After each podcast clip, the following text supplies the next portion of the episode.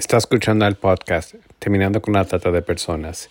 Este es el episodio 139, Child Fund Ecuador, trabajando para que niños, niñas y adolescentes logren un desarrollo integral en espacios seguros y sin violencia.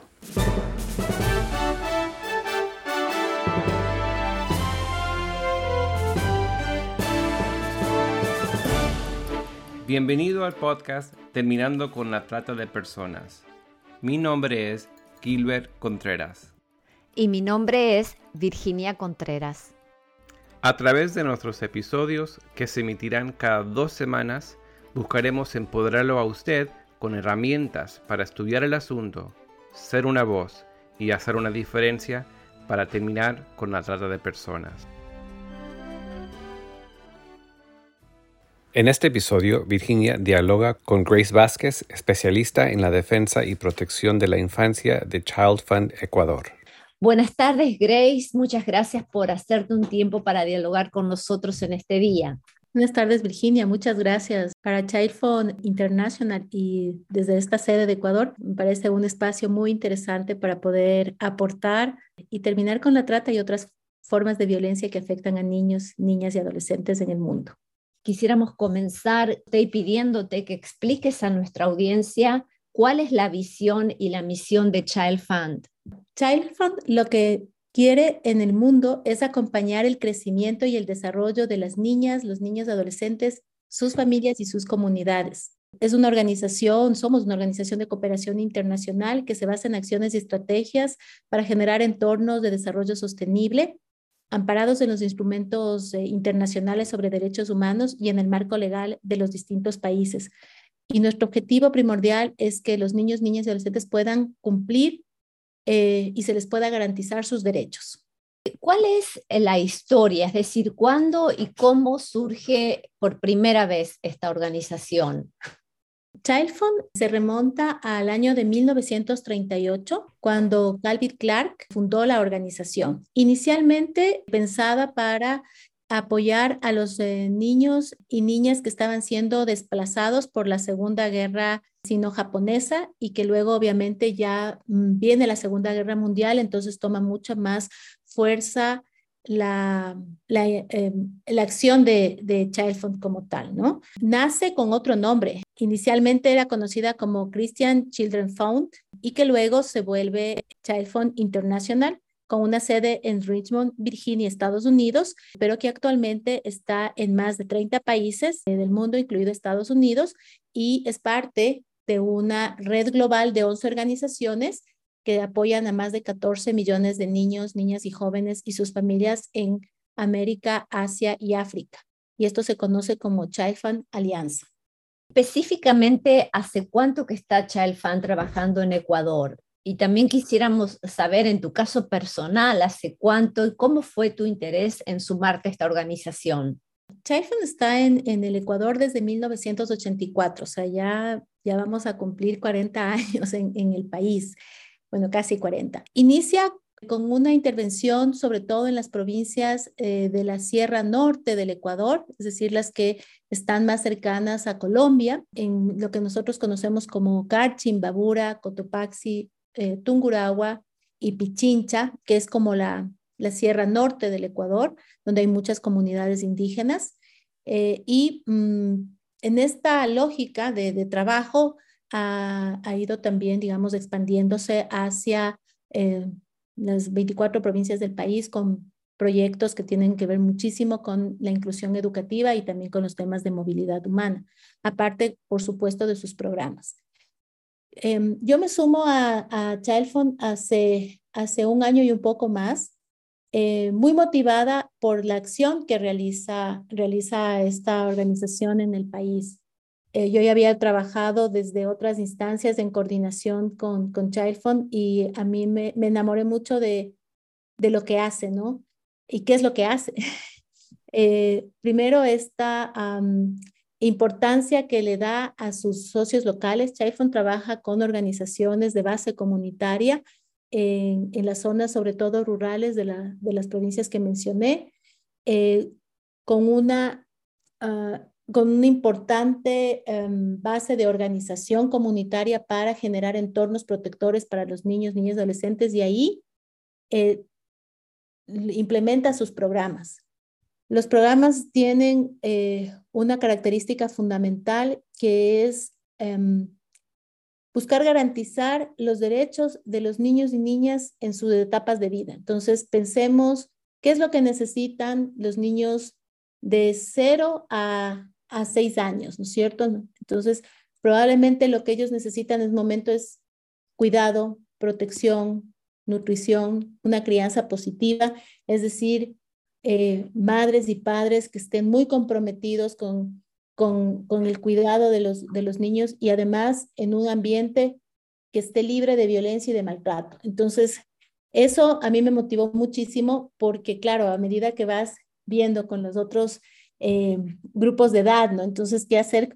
¿Qué, es lo más importante de pronto que deberíamos eh, garantizarles a los niños eh, de, de 6 a, a 12 años, ¿no? Entonces, tal vez con ellos ya tiene que ver mucho el tema de la educación, pero también de la posibilidad del juego. Entonces, Childfund tiene también un programa muy, muy eh, ligado a, a, promover, ¿no es cierto?, la inclusión y el sostenimiento dentro de la educación. Y luego piensas en los adolescentes. Entonces, ¿qué trabajamos con los, los adolescentes? Y está muy ligado a los temas de prevención de la violencia, de salud sexual y reproductiva, es decir, vamos eh, pensando por ciclo de vida y, por ejemplo, qué pasa con los jóvenes y las jóvenes, ¿no? Entonces, ya, digamos, con los jóvenes mayores de 18 años hasta los 24, trabajamos mucho los temas de emprendimiento y desarrollo de capacidades para el empleo. Entonces, esto me motivó a, juntarme a Child el compromiso que se tiene con el desarrollo de la niñez, con que alcancen su máximo potencial, pero obviamente esto no es una acción que lo hace en, solitario Child Fund, sino que lo hace en alianza con, sobre todo, organizaciones gubernamentales, con el Ministerio de Educación, con el Ministerio de Salud, con el Ministerio de Inclusión Económica y Social, con los Consejos Nacionales para la Igualdad en que tenemos en el Ecuador y también, como te decía, con los gobiernos locales y las organizaciones de base comunitaria. Entonces, yo trabajo en todo lo que es el área de incidencia y protección de niñez y entonces, claro, una de mis, de mis tareas fundamentales es generar estas articulaciones entre las distintas instancias del Estado y lo que hacemos. Y eso me ha motivado por, por la ética y por el compromiso que tiene Child Fund de garantizar que cada uno de los recursos que invierten los, socios eh, y los patrocinadores en la organización vaya directamente a los niños y niñas que están en las zonas con las que estamos trabajando. Y tu posición es, eres especialista en la defensa y protección de la infancia dentro de la organización. Sí, exactamente, ese, ese, es, ese es mi rol. Y mm. bueno, yo soy una convencida del tema de derechos de niñez, lo hago desde hace muchos años y entonces para mí Child Fund ha sido esa oportunidad de continuar cumpliendo con una misión que yo la, em, he decidido para mi vida y entonces, y que combina muy bien con lo que Child Fund quiere. Entonces, yo creo que actualmente el Ecuador tiene muchas ah, potencialidades, así como también problemas en poder garantizar a sus niños y niñas desarrollo y bienestar. Entonces, hay que hacer un trabajo muy fuerte en la salud. Tenemos una situación muy grave. Uno de cada cuatro niños en el país tiene malnutrición, que eso se evidencia sobre todo en desnutrición crónica en las edades más tempranas de vida y eso obviamente tiene una repercusión luego hacia el futuro. Entonces, Child trabaja muchísimo en temas de nutrición em, con sus programas, pero también lo hace con la articulación con el Estado. En nuestros programas tenemos un, trabajo muy importante, sobre todo con los padres y madres, para garantizar que conozcan muy bien cuáles son los alimentos que deberían garantizarles a sus niños y niñas y si no tienen las posibilidades económicas, entonces hay una acción también de un trabajo muy fuerte con ellos y ellas para garantizar, ¿no es cierto?, que se creen estas condiciones. Pero también trabajamos muy de la mano con el Ministerio de Salud para fortalecer todos los temas de atención epidemiológica, en los temas de vacunación de los niños y niñas, por ponerte un ejemplo. Entonces, esas son las acciones eh, que me motivan muchísimo y el, otros problemas graves que también tiene el Ecuador es el tema, por supuesto, de la violencia. La violencia es algo estructural que está en todos los espacios en, el, en el país y entonces necesitamos ahí un trabajo muy articulado para, por un lado, hacer prevención, creo que es el ámbito que, en el que mejor trabaja Child Fund, la prevención, pero también en poder generar procesos de atención y protección y ayer trabajamos muy de la mano con los sistemas locales de protección que tiene el país, en donde están instancias como la policía, como las juntas de protección de derechos y otros mecanismos para precisamente atender y proteger a los niños frente a temas de violencia y maltrato. Y por supuesto hay otra problemática que nos preocupa muchísimo y es la situación en la que se encuentran los niños, niñas en movilidad humana, y donde Child también tiene una acción y está trabajando muy de la mano, sobre todo con organismos de cooperación internacional de las Naciones Unidas, para poder promover espacios de protección, inclusión educativa, trabajar con sus eh, familias para que puedan tener medios de vida que les permitan tener una mejor inclusión, digamos, garantizar la inclusión en el Ecuador todo este trabajo que están haciendo para que los niños, las niñas y adolescentes logren un desarrollo integral en espacios seguros y sin violencia y todos estos programas, quisiera ahora llevarlo al plano de otro tipo de violencia, que es tal vez el tema de lo que es el Internet y tal vez que nos comentes las campañas y los recursos que ofrecen para que los niños no sufran violencia en Internet y naveguen seguros. Child a nivel internacional tiene un compromiso asumido para prevenir y atender las violencias en el mundo digital contra niños, niñas y adolescentes. Esta mm, campaña, que es una campaña mundial,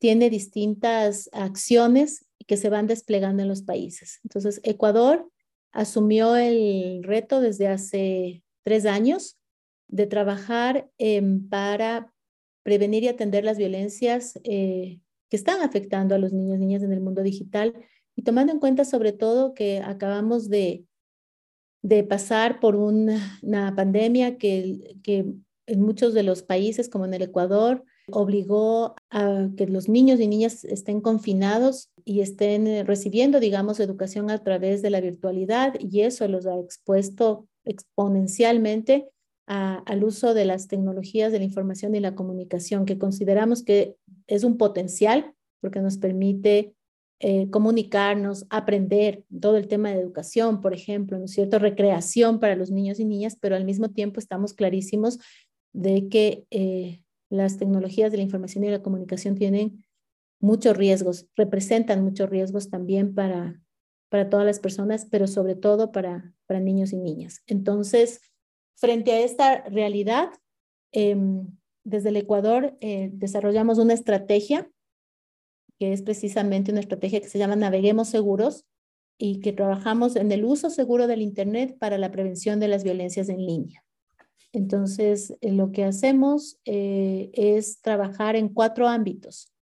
El ámbito que tiene mucho que ver con la normativa y con la legislación y política pública en ese sentido, hemos apoyado em, muchísimo a la Asamblea Nacional eh, y, a, varios, y hemos coordinado con varios eh, organismos del Estado para generar, por un lado, una política pública para el uso seguro del Internet, que lo que busca es que las distintas instancias que tienen competencias para la protección y la prevención eh, em, de, de la violencia digital estén articulados y realizando acciones para prevenirla y atenderla. Y también con la Asamblea Nacional eh, hemos trabajado para eh, promover que dentro de la legislación que tiene el Ecuador se incorporen sobre todo los derechos digitales de niños y niñas, se reconozcan estos derechos digitales, se incorporen en la normativa y frente a eso también haya garantías desde el Estado que permitan precisamente em, que los niños y niñas puedan eh, hacer un uso seguro del Internet, pero además puedan tener derecho a la participación en el mundo digital y a otras acciones que están ya reconocidas a nivel mundial dentro de lo que se denominan derechos digitales. Entonces, esa es una parte de la acción que hacemos, mucho desde la incidencia. Em, y por otro lado, tenemos otras acciones que están más encaminadas a los temas de sensibilización, de información, de conocimiento, porque partimos del hecho de que eh, hay una brecha digital muy importante, no solamente en temas de acceso a, las tecnologías, eh, no solo en el tema del uso, o sea, que tanto sabemos, ¿no es cierto?, utilizarlas, eh, sino también porque hay mucho desconocimiento, sobre todo de los adultos, que son los encargados de la, protección de los niños y niñas respecto precisamente del uso de las tecnologías, ¿no? Entonces, eh, frente a esta situación, nosotros estamos trabajando muy de la mano y todo el tiempo con distintas instituciones públicas y privadas para generar conocimiento e información. Entonces, tenemos eh, varios espacios de webinars y otras acciones que realizamos y material que desarrollamos para que las personas puedan conocer, informarse y aproximarse a lo que significan las potencialidades del uso del Internet, cuáles son sus riesgos y qué es lo que podemos hacer frente a eso. Entonces, ahí también les invitamos porque dentro de, nuestras acciones tenemos una página web que es www.childfund.org slash naveguemos seguros, donde pueden encontrar mm, información, videos y juegos que hablan precisamente de cómo identificar los riesgos y cómo podemos mitigarlos y qué acciones podríamos hacer en nuestros hogares, los niños y niñas, los docentes, es decir, ahí hay un público diverso con el que estamos trabajando. Entonces, esa es como la parte de la sensibilización. Y ahí hemos trabajado algo que, que fue muy interesante el año anterior con la Unión Europea, tiene que ver con el identificar que las violencias eh, que suceden en el mundo eh, no virtual, llamémoslos en el mundo, en el mundo físico, o sea, las violencias físicas, psicológicas, sexuales, también se trasladan a la virtualidad, ¿no? Y que también afectan a, a las mujeres, a las niñas, a las adolescentes y a las mujeres.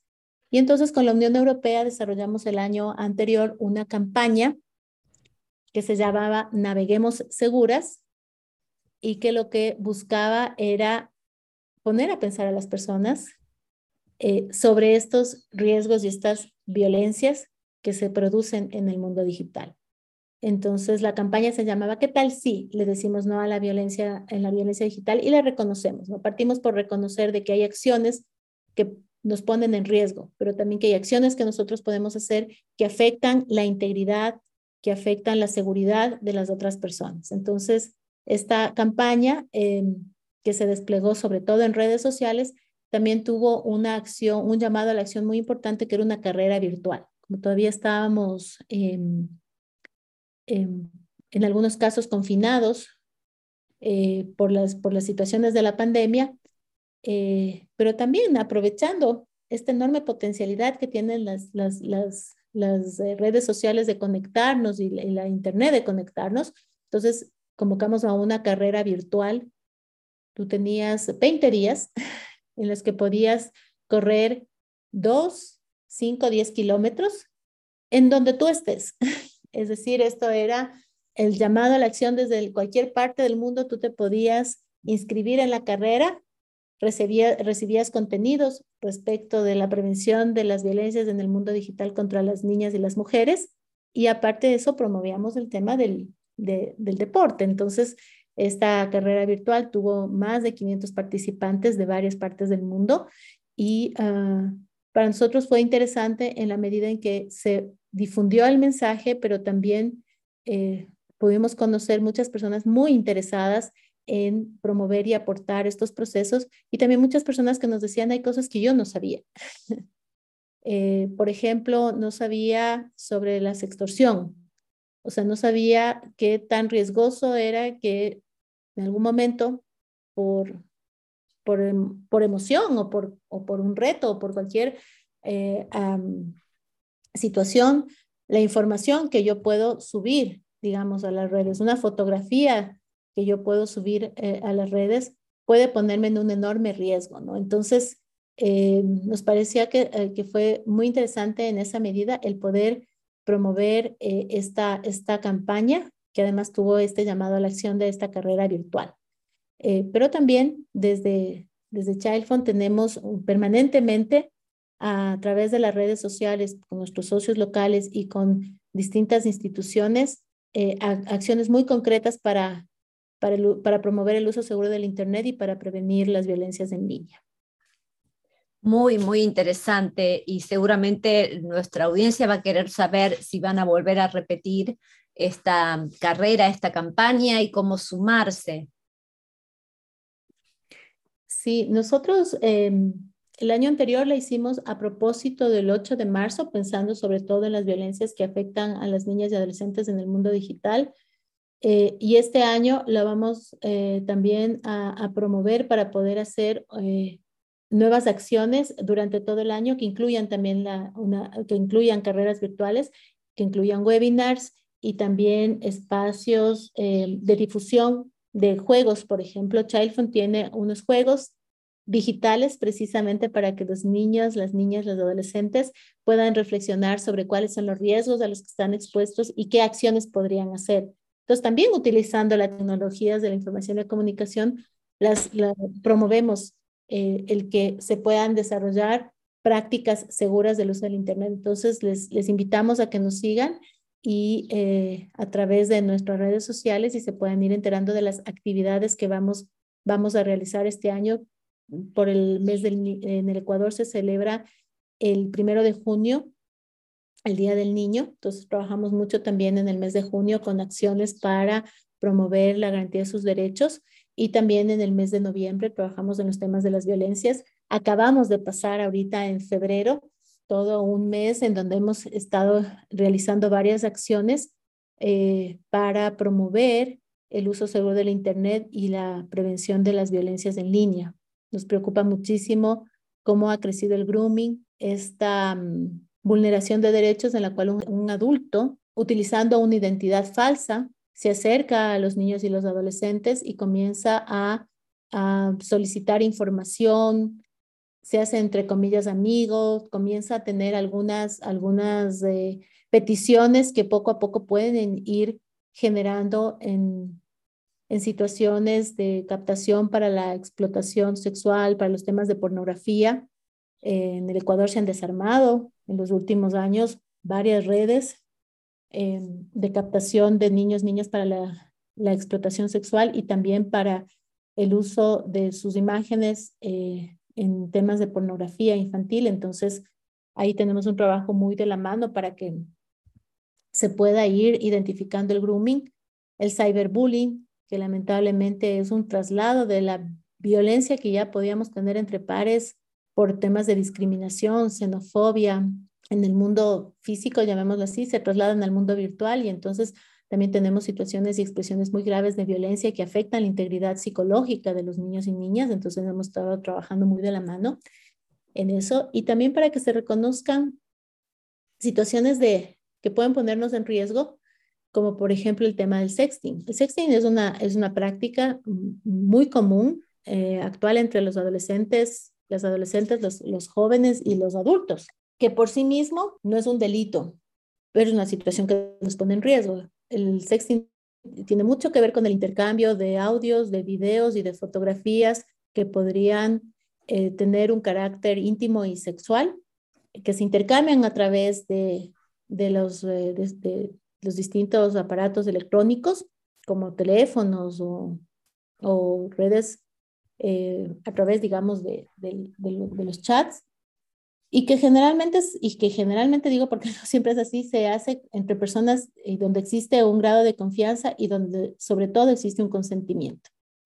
No obstante, lo que hemos notado en los últimos años es que muchas veces esta, este consentimiento y esta, y esta confianza se rompe y este material que se, que se intercambiado eh, se publica, se difunde. Y entonces, claro, eso afecta la integridad psicológica de las personas, integridad. Eh, eso al, final también ha tenido repercusiones muy graves en, en, la, en la propia salud mental y, ya en, y, en otras ya connotaciones inclusive de, de, violencia eh, que trasciende, digamos, el mundo virtual hacia lo físico. Entonces, Em, trabajamos muchísimo también porque, por ejemplo, se reconozcan estas formas de violencia y se puedan también tener eh, mecanismos para que las personas vamos estar protegidos. Entonces, con el Ministerio de Educación estamos trabajando muchísimo para desarrollar un protocolo y una ruta de actuación para proteger a los niños y niñas de estas violencias, para que las reconozcan y también para que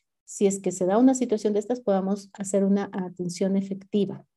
Eh, ¿Qué significa una atención efectiva? Acompañamiento psicológico em, a, las, a las personas que han sido víctimas de esta situación, en lo posible detener la difusión de este material em, y también, obviamente, si es que existen eh, adultos que estén cometiendo un delito, también puedan ser detenidos y sancionados. Lo que siempre les decimos a los chicos y chicas con los que estamos trabajando, a los, a los y las adolescentes, por ejemplo, es que cuando nosotros em, enviamos estas imágenes, estos contenidos desde nuestro teléfono celular a otra, la compartimos con otra persona, ya perdimos cualquier control sobre eso. Ya se fue al mundo virtual y puede suceder eh, que alguien se difunda, lo difunda sin, sin querer, inclusive le hackean el teléfono, lo le roban el teléfono y, eh, y pueden eh, publicar esas imágenes ya, y pasa muchísimo. Entonces, todos estos riesgos que pueden darse, todas estas situaciones que, se producen de, violencia en el mundo digital, es importante que las personas conozcan. Entonces, Chafin trabaja muchísimo para que eh, se puedan identificar, pero sobre todo para que puedan haber acciones concretas desde el Estado, desde las comunidades, desde las familias, desde los propios chicos y chicas, desde los docentes, para dar una, una, una respuesta, ¿no es cierto?, que los proteja eh, y que además contribuya a que le podamos sacar el mejor potencial a las redes sociales y que no sea un, un riesgo que afecte su integridad. Justamente este, este año, en el Día uh, Internacional de la, de la Internet Segura, lo que hicimos fue un, una articulación con el Ministerio de Educación y entonces eh, en conjunto eh, hicimos talleres y casas abiertas en donde los chicos y chicas hacían como unos recorridos, jugaban, tenemos juegos que tenemos juegos de realidad aumentada eh, y el Ministerio de Educación también tiene varios juegos que, que se pueden, digamos, eh, trabajar en, con tableros gigantes y con dados, es decir, muy lúdico para que eh, los niños, niñas y adolescentes comprendan, ¿no es cierto?, cuáles son los riesgos de, del uso seguro del Internet. Entonces, estas campañas que además, por ejemplo, usan teatro debate y otras herramientas, lo que buscan es precisamente que mm, desde un lenguaje muy cercano al de los y las adolescentes, a los niños y niñas, sin cuestionarles, sin llegar a los temas de prohibición, porque hemos visto que eso no funciona, sino más bien generando pensamiento crítico, reflexivo, trabajando en, identificar cuáles son prácticas seguras, trabajando también en, que haya una perspectiva, ¿no es cierto?, perspectiva de qué significan los derechos digitales. Por ejemplo, qué significa mi huella digital, cómo quiero que, que, sea mi huella digital, ¿no es cierto?, de mi paso por las redes sociales, cómo quisiera que, me, que se construya mi marca personal. Es decir, todas estas, estas eh, acciones que están precisamente, ¿no? Que hemos logrado mediar eh, pedagógicamente cuentos, tienen actividades pensadas para los niños, pero también pensadas para sus padres. Entonces, todas estas actividades las pusimos en, en espacios escolares y eh, los chicos y chicas pudieron hacer, aprender, digamos, a través del juego y pudieron hacer recorridos participativos y reflexionar sobre, sobre este tema. Y también, como lo decía, no desde la prohibición, sino desde la reflexión y desde aprender críticamente las prácticas, porque les decíamos, aunque hablamos mucho siempre de que los eh, niños, niñas y adolescentes son una generación nativa digital, porque ya nacieron casi, casi con un chip incorporado que los predispone a manejar la tecnología de una forma mucho más eh, em, presta que lo que podemos ser los adultos. Eh, también lo que nos hemos dado cuenta es que ese conocimiento tecnológico no siempre los protege de los riesgos. Es decir, hay que también trabajar muy de la mano, no solamente en desarrollar competencias digitales para manejar de forma muy diestra los, estas herramientas, sino también que hay que desarrollar un pensamiento crítico, ¿no? Siempre trabajamos con los chicos en cosas como estas. A ver, si vas a publicar algo, y esto también lo trabajamos con los adultos, piensa dos segundos, tres, cinco segundos. ¿Es necesario publicar esto? ¿Y qué información estoy publicando. Entonces, nosotros trabajamos mucho y decimos, a ver, los adultos que registramos la vida, que nos encanta registrar ahora los momentos y, ponerlos en las redes sociales de nuestros hijos, ¿no es cierto? Entonces, tomamos fotografías de ellos en el colegio con el uniforme, en los lugares donde se, donde se divierten, en el parque en el que juegan. Eh, es decir, ponemos un montón de información en las redes sociales que cualquier persona que quiera hacernos daño de pronto puede acceder y saber dónde vivimos, saber las rutinas de dónde estudian nuestros hijos o saber las rutinas de dónde estamos.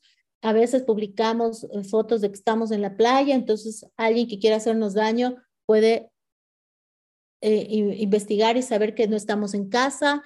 Es decir, hay una serie ahí de, de precauciones que tenemos que tomar en cuenta el momento que estamos haciendo uso de las redes sociales. Y claro, alguien me cuestionaba y me decía, sí, pero qué difícil que es ahora cuando tienes, eh, por ejemplo, el TikTok y tienes un montón de influencers que precisamente viven también de eh, publicar información todo el tiempo, de estar generando contenidos todo el tiempo, que muchas veces pueden también ponerlos en riesgo. Decía, por supuesto, ahí hay que siempre estar muy, muy atento a entender que este es el mundo en el que vivimos, esta es la información y la sobreexposición muchas veces a los contenidos y que también el momento que hacemos este tipo de acciones, estamos comunicando también información que eventualmente podría eh, alguna persona utilizarla para hacernos daño o para acercarnos eh, a nuestros hijos y, hacer algún tipo de, daño también. Entonces, eh, cuando tú hablabas de, estas guías, nosotros les invitamos y les decimos, visiten nuestra, nuestra página web. Ahí tenemos una guía, por ejemplo, para padres, ¿no? O sea, ¿qué hacemos? ¿Cómo? O sea, es que no hay forma, con los adolescentes no se puede hablar, o sea, ¿cómo?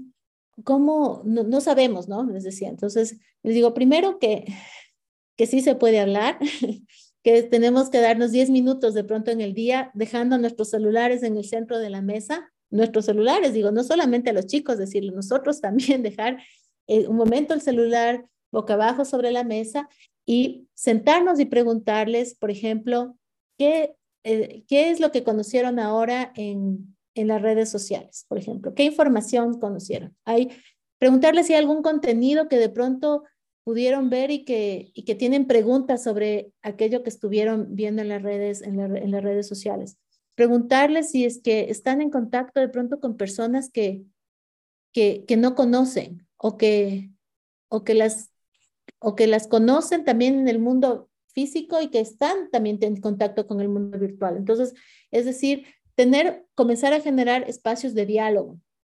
Por supuesto que es difícil, claro que sí. Además, es una práctica que no debería hacerse a los 15 años, sino que debería hacerse desde que los niños y niñas comienzan a hablar. Eso también, por eso trabajamos muchos ciclos de vida. O sea, no podemos pretender que si todo eh, el periodo de crecimiento de los niños y niñas hemos desarrollado espacios de confianza, a los 15 años les vamos a pedir que mágicamente los desarrollen. O sea, es decir, tiene que ser parte de un, de un proceso eh, durante todo su crecimiento en el cual vamos desarrollando estos espacios de confianza 10 minutos de conversación al día pueden hacer la diferencia también. Entonces les decimos a los padres y madres, hagan la guía, hagan unos acuerdos con ellos. Tiempos de navegación eh, que se pueden regular, es decir, el uso del, Internet que se puede regular. Configure usted controles parentales en los distintos eh, equipos eh, tecnológicos.